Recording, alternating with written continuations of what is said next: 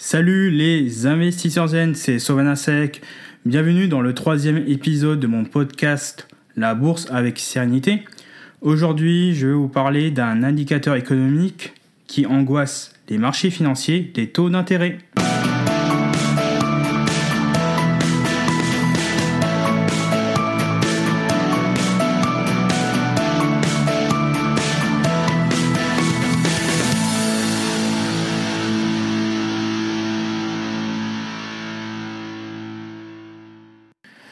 Depuis la victoire de Donald Trump aux élections présidentielles, vous avez peut-être remarqué que les taux d'intérêt des obligations d'État, États-Unis, Allemagne, France, Royaume-Uni ou encore le Japon, ont nettement progressé.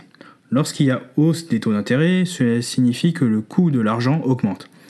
Vous empruntez plus cher, les prix des actifs financiers baissent, mais dans la pratique, c'est moins évident.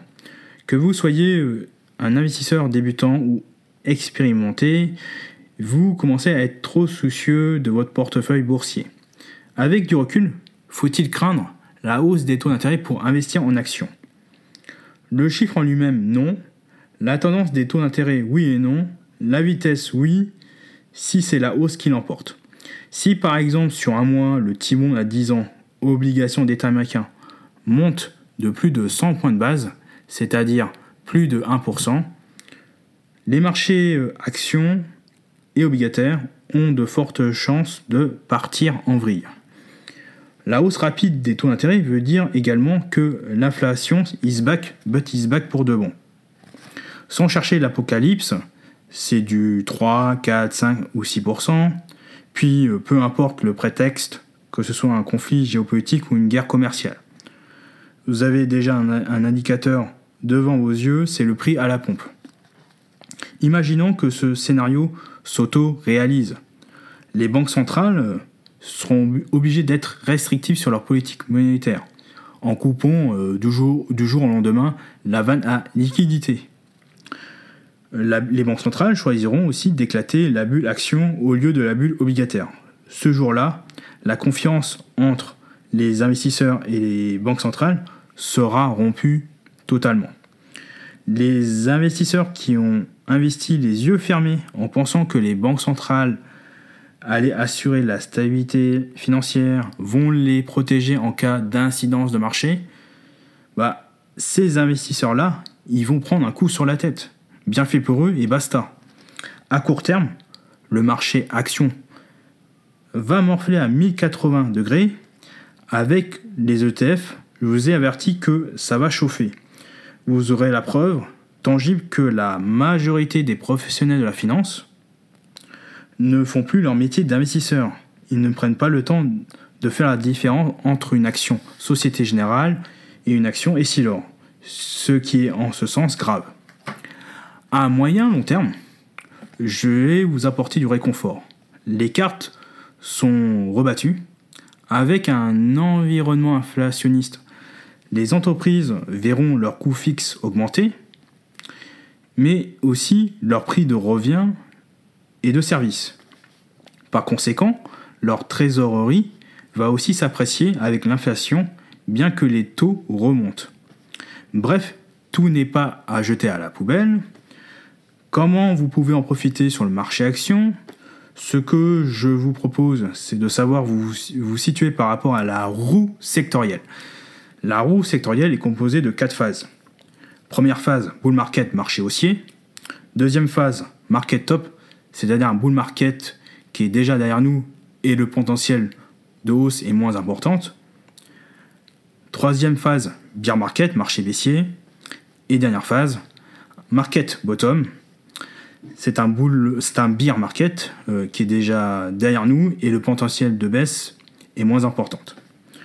Vous pouvez faire la même similitude avec le cycle de Weinstein où nous en sommes Eh bien, j'ai discuté par email avec Gaël Debal du blog Zen Options, avec qui j'ai acheté deux formations sur les options. On partageait le même avis que le marché action est dans un market top, troisième phase. Parce que le cycle boursier manque de carburant, de carburant pour aller plus haut, ce qui est le cas depuis le début de l'année 2018, Parce que le cycle économique qui est traditionnellement en retard d'un ou deux trimestres par rapport au cycle boursier est dans une phase euphorique ou à l'approche d'un ralentissement. Pour le dernier cas, les gérants qui défilent sur les plateaux TV vous diront oui, c'est temporaire, ne vous inquiétez pas, ça va repartir pour de bon, c'est mécanique. Méfiez-vous de ce genre de, de discours, histoire de ne pas vous faire berner dans vos décisions d'investissement.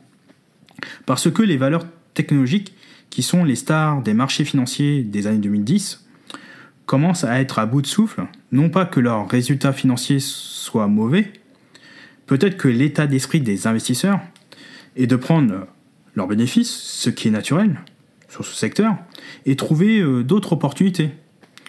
Parce que les conditions de crédit euh, se resserrent, en particulier aux États-Unis et en Chine, sans oublier un environnement euh, inflationniste. Alors, quels sont les secteurs en bourse qui pourraient vous faire gagner de l'argent dans un market top? Il y a le secteur de l'énergie, pétrole et gaz, les matériaux de base, métaux industriels, euh, fer, cuivre, aluminium, plomb, les métaux précieux, or et argent, et les matières agricoles. Ces deux secteurs, c'est un peu logique parce que ce sont des termes, ce sont des proxy inflation, c'est-à-dire c'est c'est une protection contre l'inflation. Et enfin, les services aux collectivités. Dans une moindre mesure, vous pouvez ajouter les banques, les assurances, la construction, à condition que la hausse des taux ne soit pas rapide à court terme.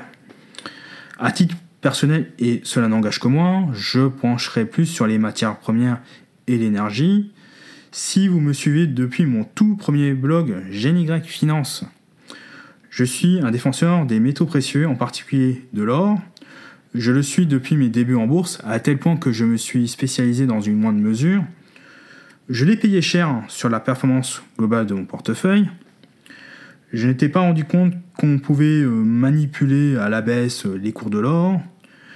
Depuis fin 2015, le cours de l'or refait surface graphiquement et reste toujours dans une tendance haussière de très long terme depuis le début des années 2000. Alors beaucoup d'experts de marché avaient prévu euh, que l'or allait descendre en dessous de 1000 dollars, que beaucoup d'experts de marché disaient que la hausse des taux, la hausse du dollar allait être fatale pour le métal jaune. Depuis, euh, que dalle, ça monte à ce jour, même si ça bloque sur une certaine zone de résistance, 1360, 1370 dollars depuis euh, quelques mois. Alors, ce qui compte sur l'or, ce n'est pas l'offre et la demande, mais surtout l'évolution des taux d'intérêt réels. Historiquement, l'or c'est pas une matière première parce qu'il est peu utilisé par l'industrie, mais c'est une monnaie. Et c'est une monnaie concurrente du dollar, concurrente de l'euro, du yen, du franc suisse, voire du yuan. Alors, si les taux d'intérêt réels, c'est-à-dire le taux nominal moins le taux d'inflation, est nettement positif, par exemple plus de 2%, c'est mauvais pour l'or. Mais je ne pense pas que ça puisse arriver.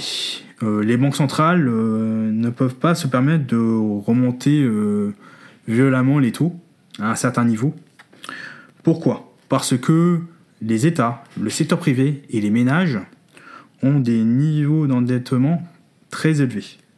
Et donc, honnêtement, tout milite pour une hausse de l'or. Inflation, niveau d'endettement élevé, secteur privé, secteur public, market top sur les marchés financiers, donc avec un énormément inflationniste, sans oublier bah, euh, des forces de rappel, hein, euh, la Chine, la Russie, les pignons de l'ex-Union soviétique, l'Allemagne euh, qui achète de l'or à tour de bras devant derrière votre dos. Si vous avez des convictions sur l'or en bourse, les, les minières orifères peuvent être des proies idéales. Cela dit, vous devez être sélectif parce que le secteur est très hétérogène et volatile boursièrement parlant. Il y a autant de bonnes que de mauvaises opportunités. Sur mon portefeuille boursier, j'ai énormément évolué euh, dans mes choix. Je reste à l'écart euh, des producteurs d'or parce qu'ils brûlent euh, du cash pour générer des bénéfices. je privilégie les streaming et les royalties. Ce sont des sociétés qui financent des projets de mine d'or. En contrepartie, elles touchent des commissions, soit sous forme de quotas de production à un prix déjà défini à l'avance pour les streaming, soit sous forme de quotas de revenus sur la production d'or pour les royalties. Voilà pour la parenthèse de l'or. Désolé de faire une petite encartade sur le sujet du podcast. En résumé, je vais être franc avec vous, la hausse des taux d'intérêt peuvent ébranler le marché action à court terme. Évidemment, si la hausse se fait de manière volante dans un espace-temps très court. À long terme, le marché action s'ajuste et va vous faire découvrir un changement de paradigme. Tout ce qui brillait, plutôt tous les secteurs qui ont brillé depuis la crise financière 2007-2009, euh, vont être rangés au placard, au profit des secteurs qui sont plus terre à terre ou vont vous ramener à la raison. Voilà pour ce troisième épisode du podcast La Bourse avec Sérénité. Si ça vous a plu, n'hésitez pas à la liker ou à la faire partager, que ce soit sur SoundCloud, YouTube ou les principaux réseaux sociaux. Vous pouvez également télécharger ma formation gratuite pour savoir comment acheter des actions avec sérénité, soit en dessous du podcast sur SoundCloud ou en cliquant sur le i en haut à droite sur YouTube. Sur ce, je vous dis au revoir et à la prochaine.